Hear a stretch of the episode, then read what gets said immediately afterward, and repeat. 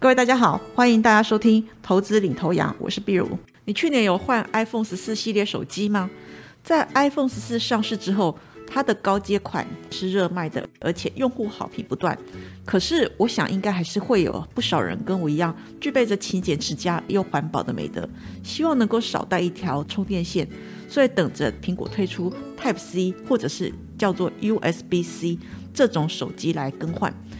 那很多使用三 C 产品的人都知道，随身必备各种连接线造成困扰。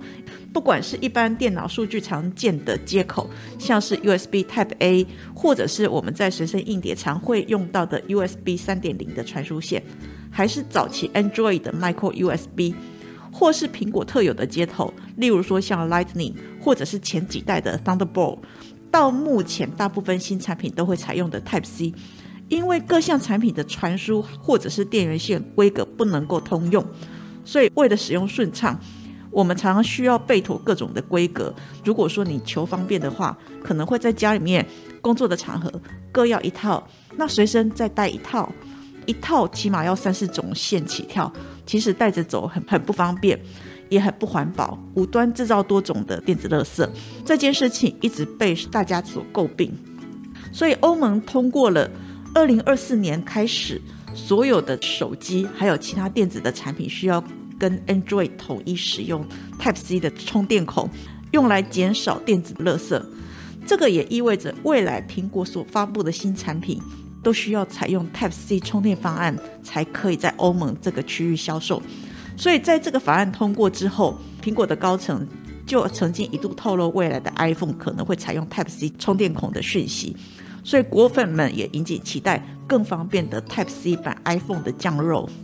外传 iPhone 十五会出现大改款，目前外界盛传说它可能会有的改变，包括了像是使用钛金属的材质啊，改用 Type C 充电孔，配备有长焦潜望镜头，使用固态按钮，全面使用动态导，或者是支援 WiFi 六一，重新使用圆弧的外形。还有搭配 A 十七跟 A 十六的晶片，而且记忆体可能也会增加为八 G 等。根据历史经验，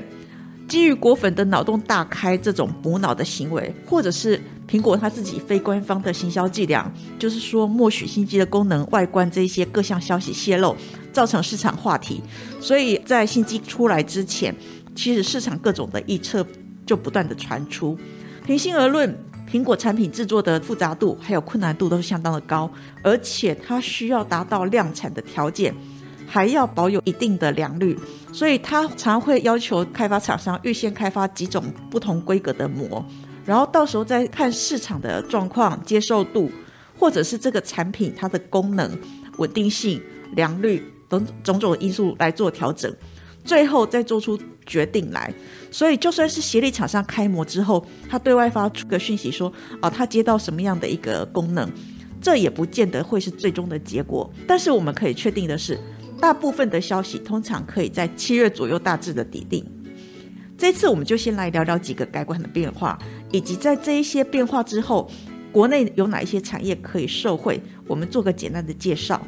首先，为了配合欧盟要求，在二零二四年欧盟境内贩售的电子产品必须要统一使用 Type C 的充电法案需求，市场上就预期 iPhone 十五的全部四个机款都会从 Lightning 改成 Type C 的充电孔。外面也盛传说，Apple 除了开始测试 Type C 的充电技术，未来 AirPods、滑鼠、各种键盘都会将陆续换上 Type C 的充电孔。那另外一方面，苹果也有机会把产品的充电方式全部都支援无线充电，还有 Apple 的 MagSafe 的技术。不过，可能它会先用在 iPhone 十五 Pro 系列上面，让无线充电取代 Lightning 这种连接口。未来几年，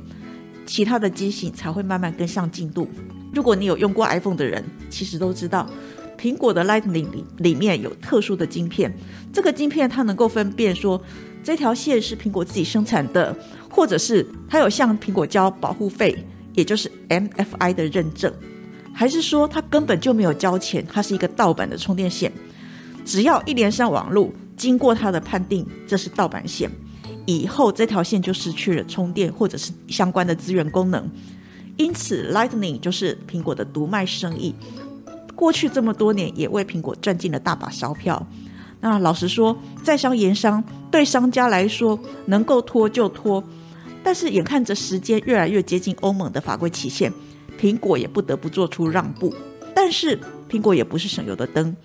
外界揣测苹果会不会又加入了特殊的认证晶片，就像 Lightning 一样，到时候可能充电线的接头是 Type C 的形态，可以正常插入在 iPhone 十五。但是如果没有取得 Apple 的 MFI 认证，可能多少在功能上会有一些限制呢？其实就现况来看，我们观察到。苹果目前旗下其他已经使用 Type C 传输或者充电的装置，像是这两年推出的像 iPad Pro、iPad Air、iPad Mini 这些产品，其实我们都没有看到内建定制的 IC 电路设计。而且，如果苹果真的在新的 iPhone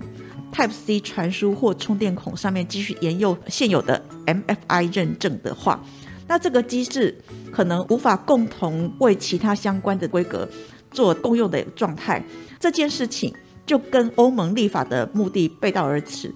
因此欧盟可能会出手干预苹果的设计。所以苹果会不会真的推出新设计？这个我们认为还有待观察。但是可以知道的是，在欧盟法规之下，Type C 规格可能统一江湖。但是这个规格其实它存在已经很久了，所以厂商的利润有限。然而在苹果这些厂商被迫转入。我们认为整体的市场会扩大好几倍以上，比较有利的厂商当然是具有高速传输能力的一些 IC 设计厂商，它的帮助相对比较大。相关的台湾厂商包括像是创伟啊、微风、伟全电、通家、翔硕等等。另外，根据外媒的报道，iPhone 十五系列的边框将会有采用更窄边框，还有更弧形的线条，这个类似 Apple Watch 设计的三大变化。可能还会有古铜色新的颜色加入。那其中在高阶款的新机，包括 iPhone 十五 Pro、iPhone 十五 Pro Max 这些的边框可能会使用全新钛金属合金。而考虑到钛金属对信号的影响，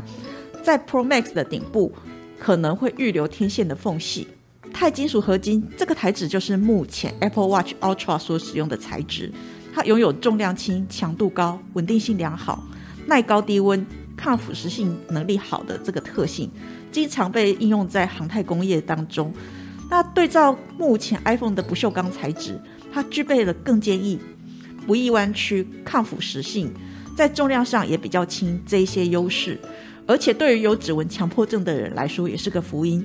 因为它的材质通常会用消光处理，相对于不锈钢的亮面，比较不会疯狂的留下指纹。外界估计代工厂应该还是红海旗下的富士康确屏中选。不过，虽然钛金属可以带来更高级的质感，可是生产成本的增加也是不可避免的。未来苹果的定价策略跟降低成本还是有待观察。此外，外传苹果两个高阶的 iPhone 将会把电源跟音量键上面这个部分取消，采用固态按键，达到模拟触感的效果。机身将会更加的简化。那应该很多人会问，固态按键是什么呢？这个听起来有点虚幻吧？其实它就是类似像 MacBook 上面的触控板。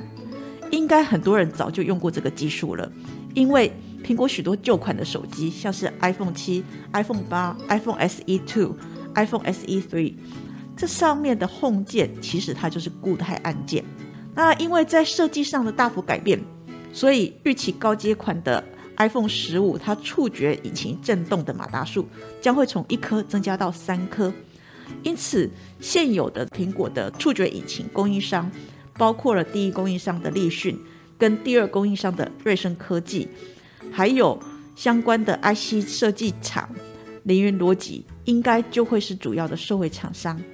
可是固态按键也有许多限制，有待于突破。像是我们必须要用手实际去接触按键，才有办法去触发。因此，如果你戴了手套，或者是隔了一层东西，你就没有办法使用固态按键。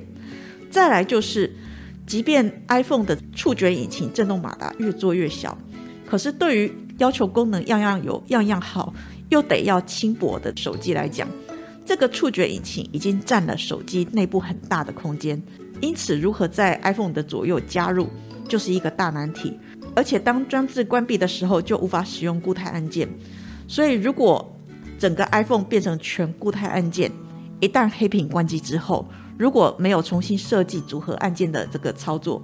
可能一时不察，手机就可能会永远变砖了。这一点就要看苹果未来如何解决这些问题。那由于时间的关系，我们这次只有介绍几个改变，还有受惠的产业的公司。之后我们就会就其他的重要改变继续介绍，从中发掘相关的受益产业，也请大家届时继续收听。以上是投资领头羊节目内容，谢谢收听。本公司与所推介分析之个别有价证券无不当之财务利益关系。本节目资料仅供参考，投资人应独立判断、审慎评估并自负投资风险。